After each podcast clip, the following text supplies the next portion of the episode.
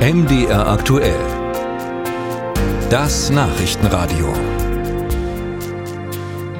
Ab heute ist der fünfmal Oscar-nominierte Film The Zone of Interest von Jonathan Glazer in den deutschen Kinos zu sehen. In den Hauptrollen sind Sandra Hüller und Christian Friedel zu sehen. In dem Streifen geht es um das Leben der Familie des Auschwitz-Lagerkommandanten Rudolf Höss.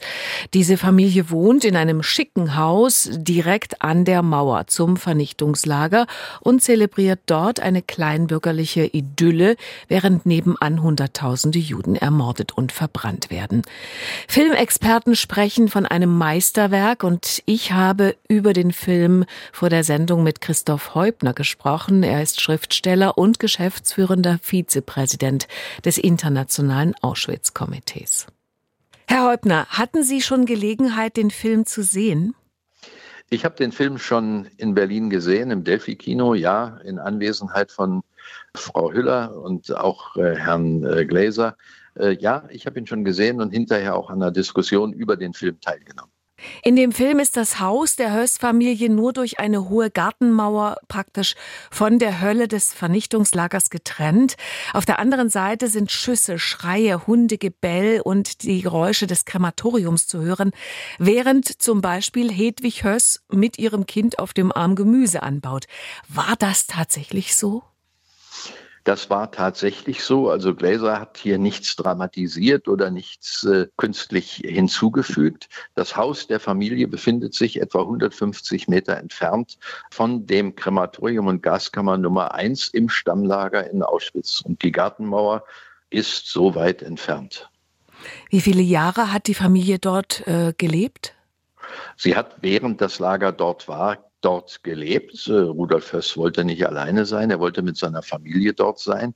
Er wollte äh, seine familiären Zusammenhänge haben. Für ihn war das eine anstrengende Arbeit und äh, die Familie war sein Rückzugsort und ebenso der Garten, der Pavillon im Garten, wo die Kinder Hausmusik gemacht haben. Alles das ist bekannt.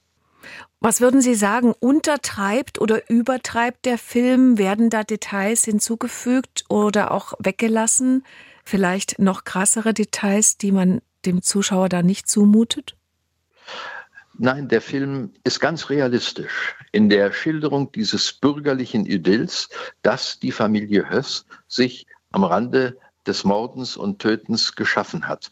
Und er ist auch ganz realistisch in der Schilderung dieser Degenerierung der Täter durch die faschistische Ideologie. Für sie ist das, was sie tun, etwas Notwendiges und das tun sie mit einer kalten Präzision im Rückzug ihrer bürgerlichen Welt und ihres bürgerlichen Lebens. Und deswegen ist der Film so erschreckend für uns als Deutsche. Er zeigt ja unsere Vorfahren, er zeigt die Ideologie, der viele Deutsche nachgelaufen sind.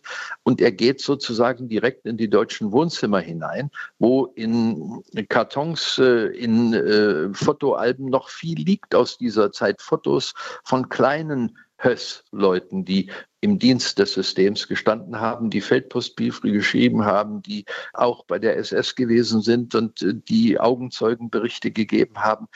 Deswegen erschreckt uns das so. Wir blicken gewissermaßen in einen Spiegel. Welche Szene aus dem Film ist Ihnen besonders in Erinnerung geblieben? Besonders in Erinnerung geblieben ist mir die Szene, wo Rudolf Höss mit seinen Kindern an der Sova, einem Fluss, der praktisch jenseits des äh, wilden Geländes liegt, auf der anderen Seite badet und äh, plötzlich er angelt, die Kinder planschen und plötzlich realisiert er, das, was dort geschwommen kommt, sind Aschereste und kleine Knochenteile von den Menschen, die man in den Krematorien verbrannt und deren Asche man dann in die Soba geschüttet hat. Und der entsetzt sich völlig, brüllt und ruft seine Kinder aus diesem Wasser, lässt sie zu Hause stundenlang abschrubben, damit sich das verflüchtigt. Aber so einfach geht das mit dem Abschrubben eben nicht.